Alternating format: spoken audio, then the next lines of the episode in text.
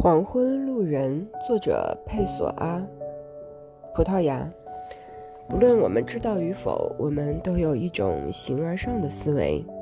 同样，不论我们喜欢与否，我们也全都有一种道德观念。而我的道德观极为简单：对任何人，既不行善，也不作恶。不作恶，不仅是因为认识到别人也拥有我裁判。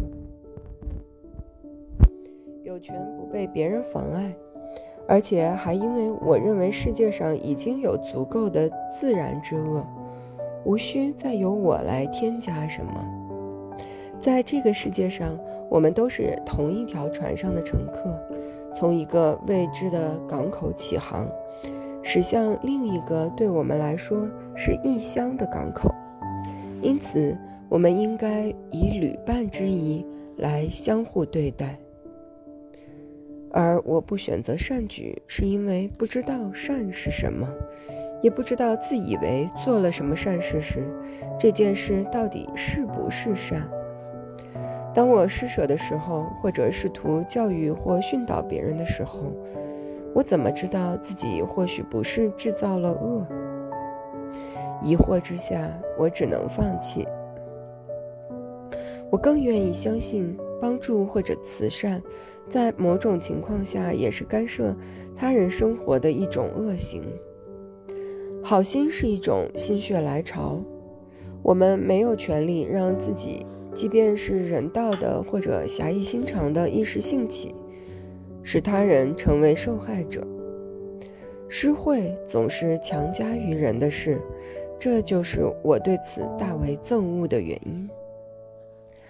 如果出于道德原因，我决定不对他人行善，也就不要求任何他人对我行善。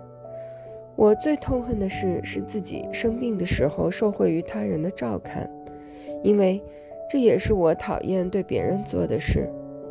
我从不探访病中的朋友，无论什么时候我在病中被什么人探访，都感到每一次探访都是对我自己选择的隐私。构成了一种不方便的、搅扰的、无理的侵犯。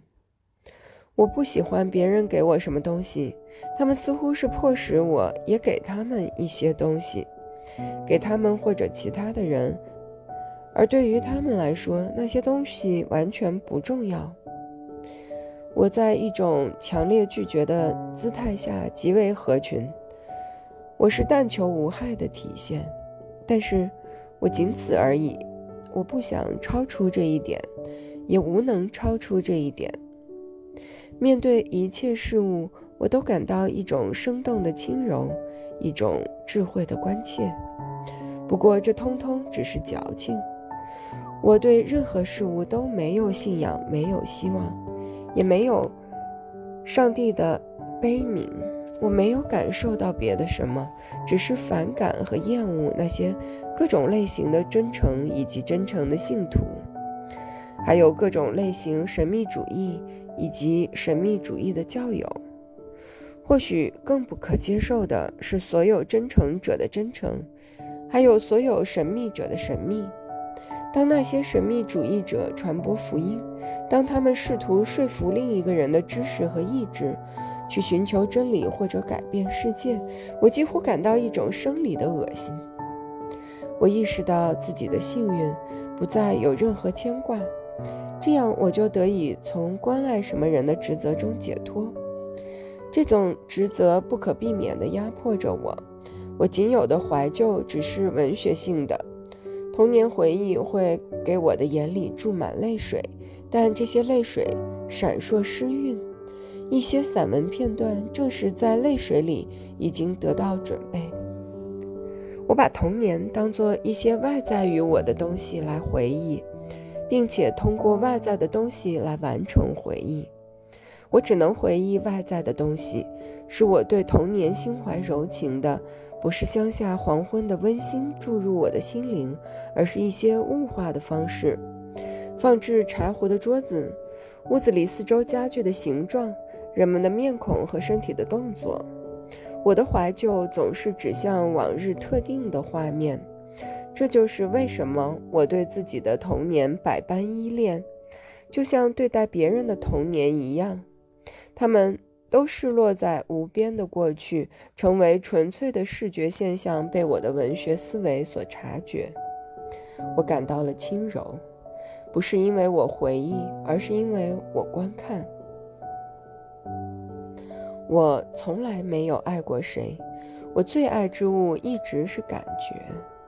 在我意识视图里记录下来的场景，被我敏锐双耳所捕捉到的印象，外在世界里的卑微之物，凭借香水向我开口，叙说往日的故事。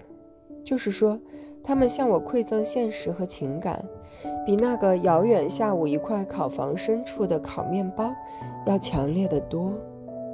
当时我参加了叔叔的葬礼。然后走在回家的路上，叔叔是那样的喜欢过我，但不知道为什么，我在回家路上只有一种模模糊糊、如释重负的温柔之感。这就是我的道德，我的形而上学，或者是我自己，甚至在自己的灵魂里，我也只是一个黄昏里的路人。我不属于任何事物，也不渴望任何事物。我什么也不是，只是某些非个人感觉的抽象中心，一块有感觉的镜片。虽然从墙上跌落下来，还是映照万千世界。我不知道这一切给我带来的是快乐还是不快乐，我对此毫不在乎。